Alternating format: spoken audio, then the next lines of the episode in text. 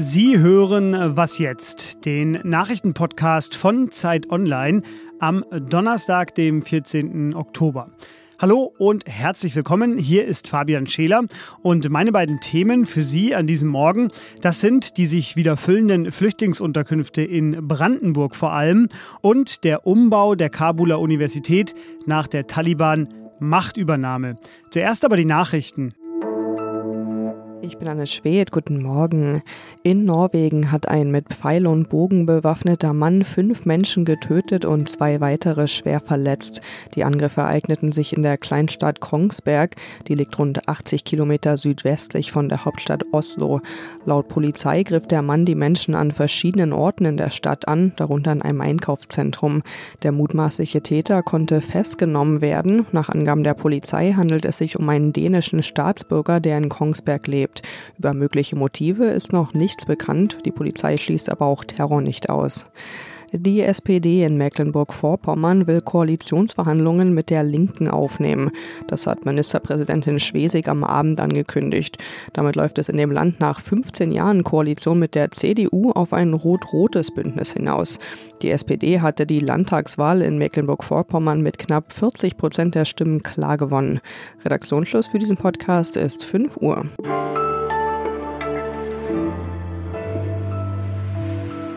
Über 4000 Geflüchtete sind seit August unerlaubt nach Deutschland eingereist. Sie stammen vor allem aus dem Irak, aus Syrien, dem Jemen und dem Iran und sie kamen über die Fluchtroute Belarus, Polen und werden dann bisher, wie zum Beispiel letzten Sonntag, meist mitten im Wald von der Polizei entdeckt. Es sind deshalb plötzlich so viele, weil Alexander Lukaschenko, der Diktator aus Belarus, Geflüchtete nicht mehr auffällt. Die EU beschuldigt ihn sogar, dass er das in organisierter Form mache, und zwar als Reaktion auf die scharfen EU-Sanktionen gegen ihn und sein Land. Die meisten der Geflüchteten stranden derzeit in Brandenburg in der zentralen Ausländerbehörde Eisenhüttenstadt und dort war die freie Autorin Doreen Reinhardt und darüber möchte ich jetzt mit ihr reden. Hallo Doreen. Hallo Fabian.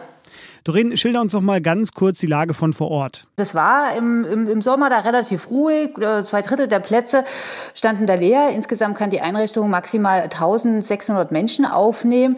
Und dann ging im September schlagartig die Zahlen steil nach oben. Also es kamen immer mehr Menschen über die deutsch-polnische Grenze. Derzeit sind da 1200 bis 1300 Menschen untergebracht. Die Zahlen schwanken stündlich, weil die ganze Logistik eben auch schwer zu bewältigen ist, sagte der Erstaufnahmeleiter gestern zu mir. Es wurden auch schon Notzelte der Bundeswehr, also beheizte Notzelte aufgestellt und Container, was unter anderem eben auch an der Corona-Situation liegt, um zum Beispiel Quarantänen gewährleisten zu können.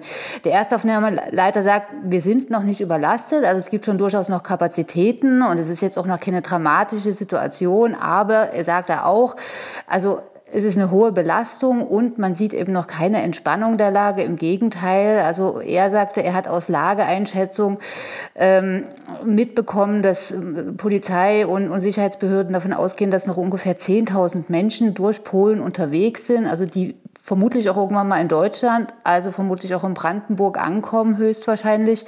Also man stellt sich da eher darauf ein, dass das alles noch eine ganze Weile anhalten wird. Du hast Corona schon angesprochen. Äh, wie geht es denn den Geflüchteten dort? Sehr viele von denen kommen sehr fertig an. Die haben tagelange oder wochenlange Reisen hinter sich.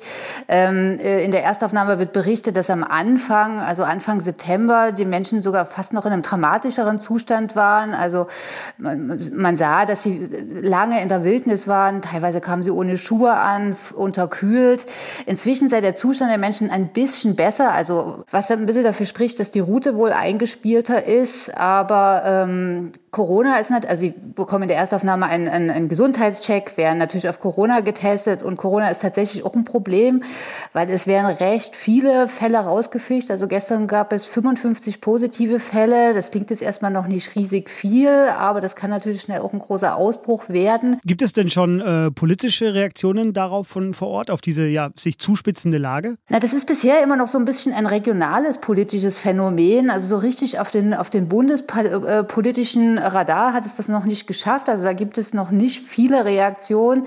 Der brandenburgische Innenminister Michael Stübken von der CDU, der schon fordert, dass man schon feststellt, dass Lukaschenko eben ein Diktator sei, der äh, mit Flüchtlingen als Waffe äh, erpresse und man da wirklich diplomatisch alle Mittel ausreizen müsste, um die Situation in den Griff zu bekommen. Also das ist jemand, der schon äh, starke äh, Worte dafür findet, aber und auch in Sachsen gibt es eine in äh, Aufmerksamkeit für dieses Thema, aber es ist immer noch in den Bundesländern vor allem ein Thema, die betroffen sind, aber in der Bundespolitik ist es da noch recht ruhig oder fast zu ruhig zu diesem Thema.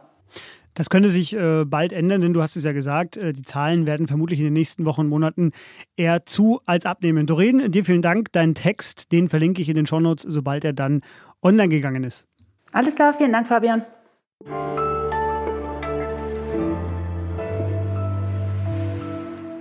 Und sonst so? Das Markenzeichen des US-Rappers Flavor Flav ist eine riesige Uhr, die er ständig um den Hals trägt. Jetzt ist klar, auch die Tierwelt hat so einen ja, skurrilen Zeitgenossen. Es ist ein Wapiti-Hirsch in einem Nationalpark in Colorado. Der hat nämlich seit Jahren einen Autoreifen um den Hals getragen und Ranger konnten ihm den nun endlich abnehmen. 2019 wurde er das erste Mal damit gesichtet. Die Vermutung ist, dass er aus Neugierde seinen Kopf in einen Reifenstapel gesteckt hat. Ja, und seitdem eben mit einem Reifen um den Hals rumgelaufen ist. Es schaut ziemlich ulkig aus, ist natürlich auch sehr ernst, denn in dem Reifen hatten sich allerlei Baumreste und auch Müll gesammelt. Doch glücklicherweise, als die Ranger den Reifen abnahmen, hatte der Hirsch kaum Verletzungen. Sie mussten zwar auch sein Geweih mit abnehmen, aber das wächst ja nach und jetzt hat er 16 Kilo weniger mit sich rumzuschleppen und ganz sicher die beste Nackenmuskulatur seines Rudels.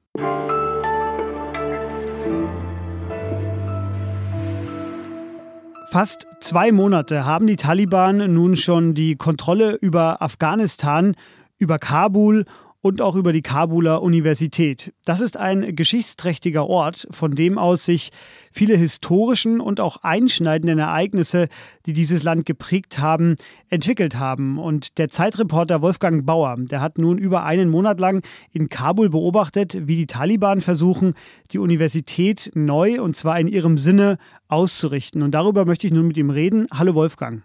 Hallo Fabian. Wolfgang, was macht denn die Kabuler Universität zu einem ja, entscheidenden Ort für die Zukunft des Landes? Die Kabul University war, war die, die erste Universität, ist die älteste Universität des, des, des Landes. Vor ihr hat es da nichts gegeben. Diese Universität ist immer die Kaderschmiede auch des Landes gewesen über viele, viele Jahrzehnte. Die meisten kommunistischen Präsidenten oder ja fast alle eigentlich sind, äh, sind von dieser Universität gekommen. Mit die wichtigsten Denker, sowohl die islamistische Bewegung als auch die kommunistische Bewegung, äh, hat ihren Ursprung in Afghanistan in dieser Universität. Äh, ist ein ganz einzigartiger, ganz einzigartiger Ort und kaum zu vergleichen mit Universitäten in in äh, anderen Ländern äh, in ihrer, in ihrer Bedeutung. Jetzt haben die Taliban ja die Macht an sich gerissen und damit das ganze Leben im Land verändert. Ähm, du hast für dein Dossier jetzt zum Beispiel auch mit Studentinnen gesprochen. Gehen die denn gerade zur Uni? Also so ein Unicampus, den stellt man sich ja eigentlich als einen recht lebendigen Ort vor. Wie ist denn da gerade die Lage? Ja, die Universität hat normalerweise über 20.000 äh, Studenten und Studentinnen. Äh, Im Moment ist die Universität noch, äh, noch geschlossen. Äh, das ist nicht per Dekret äh, passiert, sondern die, die, Leute sind einfach zu Hause geblieben, Dozenten wie äh, Studierende, weil, weil die Lage einfach zu unübersichtlich gewesen ist und mittlerweile auch die Finanzen fehlen, um die Universität am Laufen zu halten. Also der Campus ist, ist fast leer. Die Taliban haben die, die Mitarbeiter, also Verwaltung und Dozenten aufgefordert, an die Uni zurückzukehren, aber nur die wenigsten haben dem Folge geleistet, wer da weiter unterrichtet, äh, wie viele vom alten Personal bleiben und vor allem auch welche finanziellen Möglichkeiten die Universität haben wird, wie Forschung und Lehre künftig aussehen wird, wie einschneidend wirklich die Taliban das, das Curriculum, äh, die Lehrpläne verändern werden, in die einzelnen Fakultäten eingreifen. All das ist noch unklar. Du hast es schon gesagt, äh, die Dozenten sind eigentlich dazu aufgerufen, äh, zurückzukehren an die Universitäten, aber sie weigern sich, sie machen das nicht. Gibt es denn sogar Proteste gegen die Pläne der Taliban? In den sozialen Medien ja. Ähm, es hat Proteste Ende August, Anfang September gegeben von Aktivistinnen ähm, Proteste von, von, von Frauen für die Einhaltung von Frauenrechten. Die wurden ja dann ja äh, relativ brüsk beendet. und die Teilnahme an solchen Veranstaltungen, unangemeldeten Demonstrationen als ähm, aufständische Akte äh, bewertet. Also man landet dann auf Deutsch gesagt im Gefängnis, wenn man daran teilnimmt und seitdem hat es auch keine größeren Demonstrationen mehr, mehr gegeben. Ähm, Widerstand gibt es noch an der Universität, aber der spielt sich im digitalen Raum ab, dieser Widerstand. Und äh, es ist ein neuer Kanzler ernannt worden, der von den Taliban stammt und im Untergrund bei den Taliban jahrelang wichtige Bildungskomitees dabei gesessen hat, aber nur einen Bachelor hat, ursprünglich an dieser Uni studierte, Journalismus ironischerweise, aber nur einen Bachelor hat und das als äh, große Demütigung für diese ehrwürdige Institution von vielen Dozenten empfunden wird und sie deswegen sich weigern, weiterhin dort zu arbeiten. Ja, und äh, dieser Kanzler, der kommt in deinem Text sehr ausführlich vor. Es ist äh, leider wie immer, wenn wir hier im Podcast über lange Texte sprechen, wir können immer nur einen ganz kleinen Auszug äh, davon behandeln. Aber Sie können dieses Dossier und die neue Zeit wie immer ab heute am Donnerstag kaufen, am Kiosk, natürlich auch digital und dann dort dieses sehr ausführliche Dossier über die Kabuler Universität von Wolfgang lesen. Wolfgang, dir vielen Dank. Danke dir. Und so viel Zeit muss noch sein. Am vergangenen Wochenende erhielt Wolfgang Bauer Bauer den Bayeux-Preis für Kriegsreporter, die sich in Gefahr begeben, um über Konflikte zu berichten. Herzlichen Glückwunsch noch dazu. Den prämierten Text unter Taliban, den packe ich Ihnen natürlich in die Show Notes. Was jetzt at Zeit.de, da schreiben Sie bitte hin für Kritik, für Fragen, aber auch für Anregungen. Jetzt haben Sie aber erstmal einen schönen Donnerstag. Mein Name ist Fabian Scheler. Tschüss.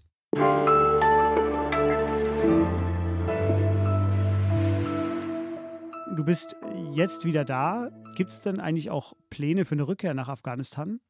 Ja, ich habe vor in wenigen Wochen wieder hinzureisen, um, um die Berichterstattung fortzusetzen.